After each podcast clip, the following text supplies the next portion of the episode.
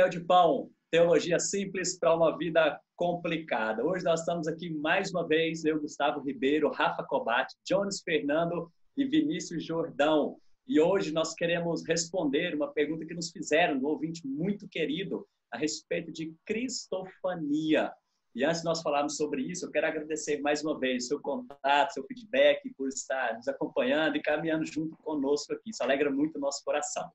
E explicando né, o que, que é isso, esse palavrão todo de cristofania, nós vamos falar a respeito das aparições de Cristo. Nós relacionamos isso tanto a Deus, com a teofania, e cristofania, sobre Cristo. É sobre isso que nós vamos conversar hoje. E para a gente começar, eu queria perguntar aqui para meus amigos quando é que Jesus passou a existir? Foi a partir do nascimento dele que nós podemos falar a respeito de Jesus Cristo existindo? Me ajudem aí.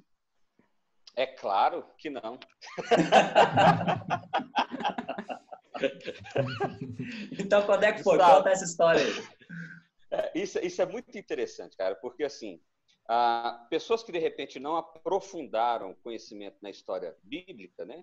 ah, podem ter esse, esse sentimento mesmo. Peraí, Jesus nasceu foi a partir de Maria, então ele passou a existir ali no Novo Testamento, ele não existia antes. Mas, ah, na verdade, quando a gente vê toda a história da Bíblia, a gente começa a aprender quem Jesus é, e aí a gente começa a observar o seguinte, que Jesus é o próprio Deus. Jesus é o próprio Deus. Então, ele não foi alguém que passou a existir. Como essencialmente Deus, ele é alguém que sempre existiu ele eternamente existiu, né? E aí a gente tem a participação de Jesus na criação, e aqui eu quero destacar três, três textos, pelo menos. Primeiro, o próprio texto de Gênesis, que coloca lá o façamos, né? A nossa imagem e semelhança, ali é uma, uma discussão a intra, intra trinitária, quase que eu me, quase que eu, quase que eu me embananei aqui. Quase não, né? Mas, Embananou. Mas... Bora mas lá. O que, mas o que é interessante a gente perceber? É interessante a gente perceber o seguinte, que Deus está falando ali no plural. E por quê? Porque ele é exatamente, são três pessoas distintas, que são essencialmente iguais. Então, nós estamos falando de Deus Pai, Deus Filho, Deus Espírito Santo, Talvez o assunto da Trindade aqui seja um assunto para a gente tratar ali na frente. Isso. Mas uh, o que a gente precisa saber agora, nesse momento, é o seguinte: Jesus estava ali na criação. Ah, mas eu não me conformo, esse texto não é o suficiente. Sem problemas. Vai lá para João capítulo 1. João capítulo 1 vai lá falar exatamente que o verbo foi a partir dele que tudo se fez, tudo se criou e etc e tal. Ah, mas eu não me conformo. Beleza, vai lá para Hebreus 1, que vai falar de Jesus como aquele que sustenta toda a criação e foi dele que foi feito todas as coisas. E assim você tem vários textos bíblicos fazendo essa referência justamente à criação, mostrando Jesus como criador, mostrando Jesus como Deus. Então eu acho que essa é a primeira coisa que precisa ficar claro para a gente. Quando nós estamos falando de Jesus, nós estamos falando de uma das pessoas da Trindade, nós estamos falando de Deus eternamente existente.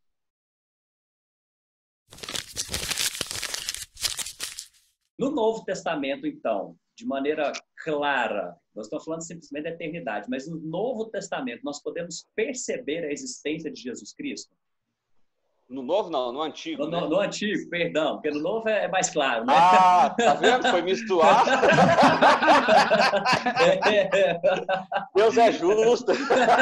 Olha, rapaz, a paga veio na hora, né? exatamente na hora. Então vamos lá, retornando. Antigo Testamento. Fala aí, Jones. Então, é, deixa eu, eu quero retornar numa fala do Nícios, né? É, é interessante, né? Jesus Cristo sempre existiu. Nós podemos falar com convicção que Jesus, o homem, não, nem sempre existiu.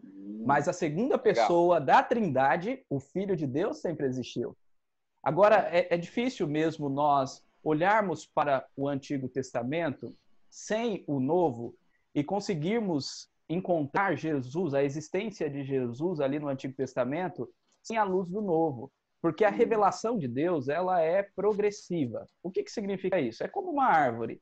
No Antigo Testamento nós temos a semente e a árvore começando seu crescimento, e no Novo Testamento nós temos a árvore então frondosa, grande.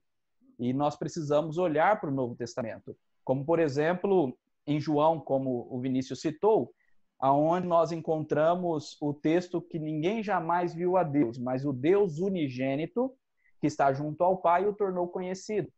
Hebreus capítulo 1, também citado por, pelo Vinícius, diz que Jesus Cristo é a expressão exata do ser de Deus e ele trouxe então a revelação nos dias dos apóstolos por meio dele.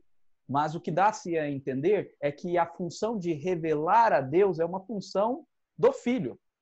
Então, nesse sentido, quando nós olhamos para o Antigo Testamento, nós conseguimos ver vários, várias revelações de Deus e nós podemos, então, por meio dessa teologia bíblica, entender que é Cristo ali. Como o próprio Cristo disse, antes de Abraão, de Abraão ele já era. Né? Então, nós temos esses aspectos. E é importante entender o que é revelação sobre Jesus e o que é revelação feita por Jesus. Revelação sobre Jesus, em Gênesis 3,15, já tem a primeira: o descendente da mulher que nasceria e pisaria na cabeça da serpente, a serpente morderia o seu calcanhar. Agora a revelação proto-evangelho, né? Proto-evangelho. E isso no Antigo Testamento está cheio, como por exemplo, os Salmos de Davi, dizendo: Disse ao, o, meu, o meu Senhor ao meu Senhor, né? assenta-te à minha direita até que ponha os teus inimigos debaixo dos seus pés. Ali, sem dúvida alguma, é um salmo messiânico, é um salmo apontando a divindade de Jesus que já existia. Agora, o ponto é o seguinte: eu acho que essa seria a ideia da cristofania. Quais são as aparições, ou quais são os momentos que Jesus mesmo se revela? A segunda uhum. pessoa da Trindade está se revelando, se aparecendo, não revelação sobre a segunda, mas revelação que ele faz no Antigo Testamento. E aí eu deixo a bola para vocês. ah, mas aí agora na hora de responder você pula fora? Pois é, a pergunta foi essa, você cai fora. é.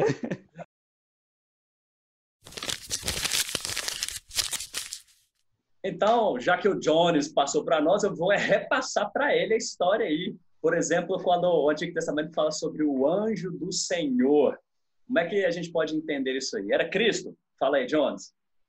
Essa é uma boa pergunta. Na verdade, hoje existe na teologia, principalmente a teologia bíblica, reivindicações de que seja Cristo ali o anjo do Senhor. Por quê? Por causa de uma passagem especial. A passagem em que Jacó ele luta com o anjo. E ali naquela passagem, o anjo diz: "Eu sou o Deus de Betel". Então esse anjo de Yahvé, em outras aparições, também se identifica como o próprio Deus e trazendo a palavra do próprio Deus. Por isso que as pessoas então tentam identificá-lo como Cristo. Agora nós precisamos entender que se este anjo de Avé é Cristo, então anjo ali significa mensageiro, aquele que revela a palavra de Deus, e não anjo como criatura criada. Porque o próprio autor de Hebreus, no capítulo 1 e capítulo 2, diz que Jesus não é um anjo, ele é superior aos anjos, as criaturas que nós chamamos de anjos, criaturas criadas. Então Jesus ele é o mensageiro, o revelador. Por isso anjo e anjo significa mensageiro de Avé, o revelador de Avé. Então por causa dessas coisas, dessas atribuições divinas, dessas prerrogativas divinas que o anjo nas suas aparições tem, muitas pessoas identificam ele como Cristo Jesus.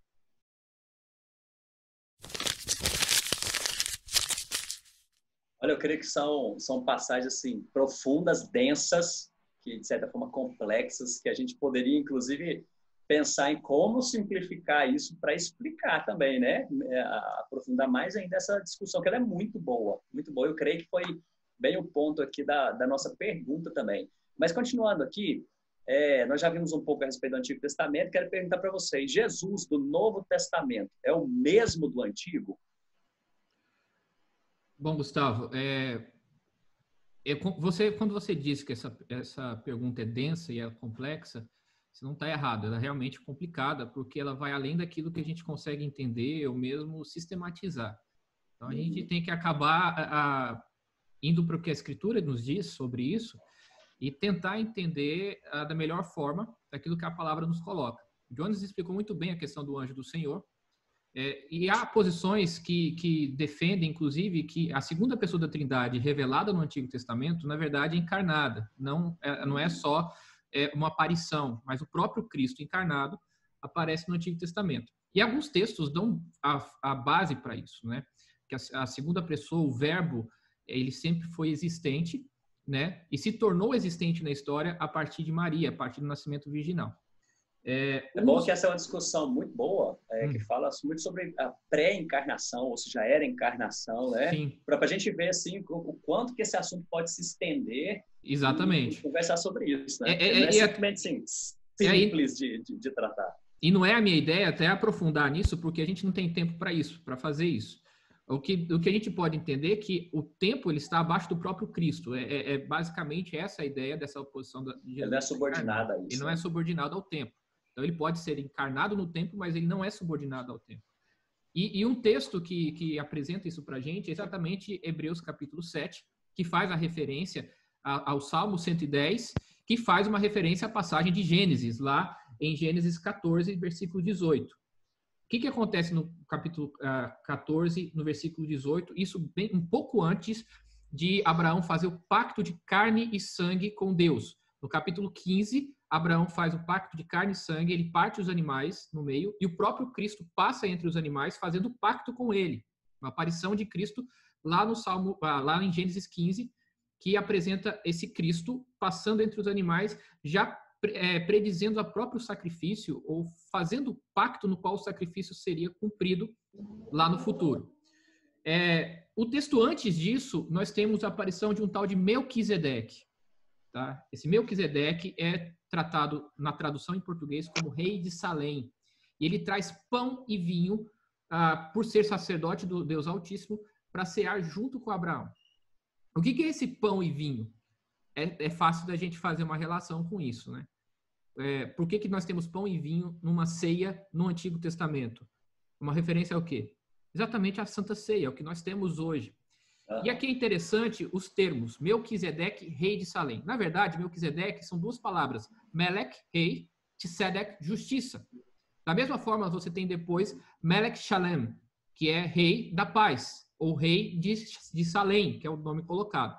Então, são dois termos que, na minha opinião, são adjetivos a essa pessoa que ali aparece, tá? Melech Tzedek e Melech Salem, ou seja, rei da justiça e rei da paz. Esse mesmo Melquisedeque é citado por Davi no Salmo 110 como aquele que está sentado à destra de Deus. E o próprio Davi chama ele de Senhor. Se vocês lembrarem, lá em Pedro, lá, lá em Atos, Pedro vai dizer: "Como é que vocês submetem a Davi, sendo que o próprio Davi chamou esse Jesus Cristo de Senhor?" Lá no Salmo 110.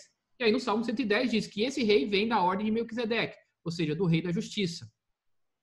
Aí esse link se encerra lá em Hebreus 7, quando Hebreus 7 diz o seguinte, eu vou ler aqui para ficar claro.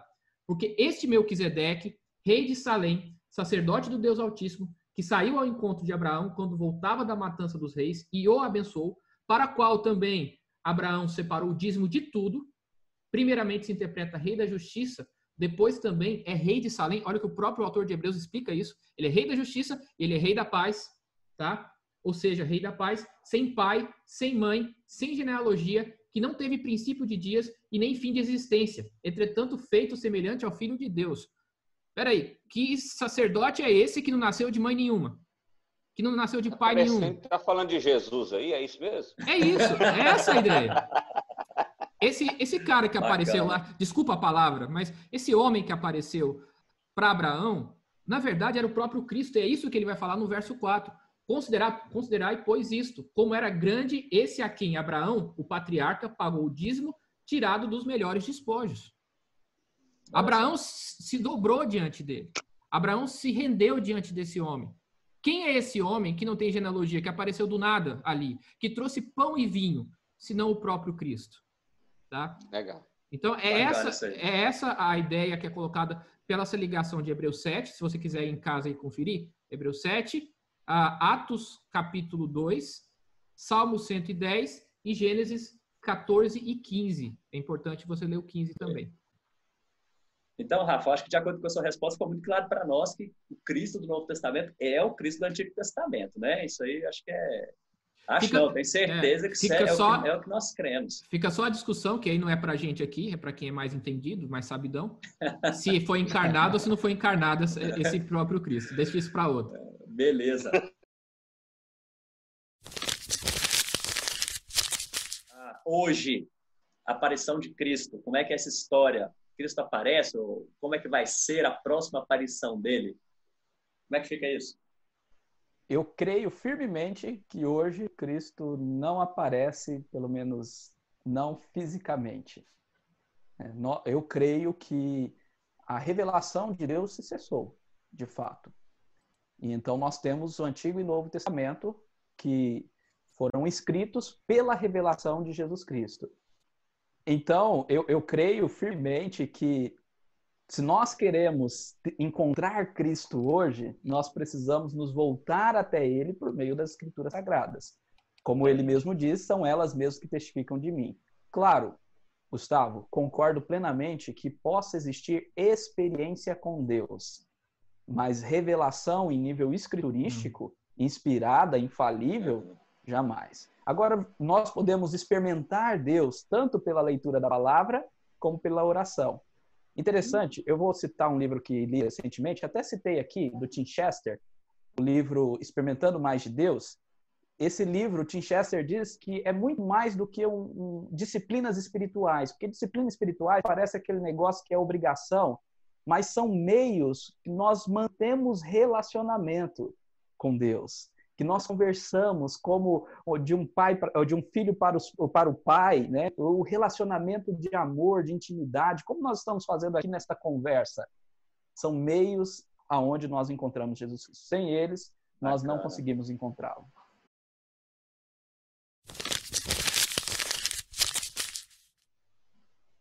Gente, então, uh, como é que fica Cristo hoje? na igreja? Ele está conduzindo, não está? Nós falamos de corpo glorificado. Como é que fica essa história de Cristo hoje na igreja? É, eu vou ler um texto aqui, Gustavo, só para a gente ter isso claro na nossa mente, que está lá em Efésios capítulo 3, sobre a vocação de Paulo e da igreja em relação ao nosso papel a, a, neste mundo agora, tá? É, ele diz o seguinte, lá no verso, no verso 8, capítulo 3, verso 8 de Efésios.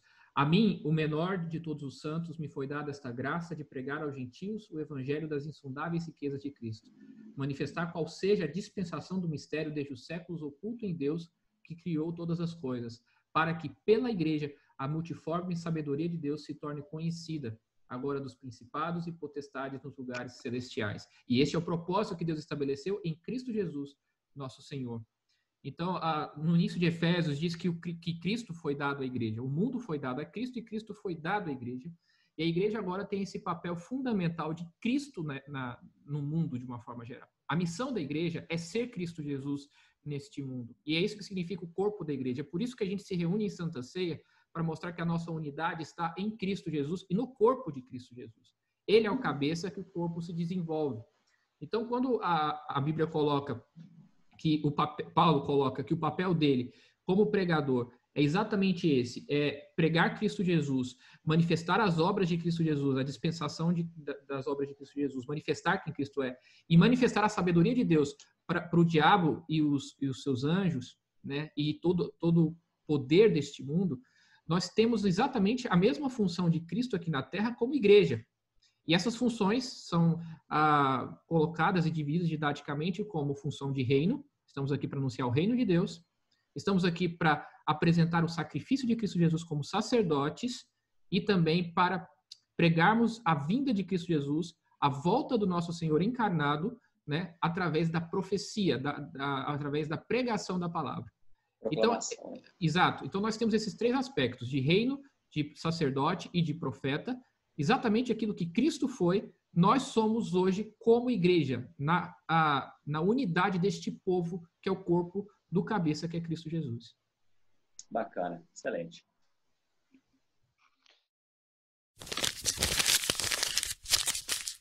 Gente, eu vou partir para a última pergunta aqui. Eu quero direcionar para o Vinícius. E depois a gente pode falar geral também, mas sobre a volta de Jesus. Essa sim vai ser a, grande aparição que ele vai fazer, de fato, todo olho verá, né? Ah, como é que é a sua expectativa para isso, Vinícius? Como é que você crê que vai ser isso? Claro que a, a, Escritura nos dá alguns indicativos, né? Mas como é que tem sido essa sua expectativa da volta de Cristo?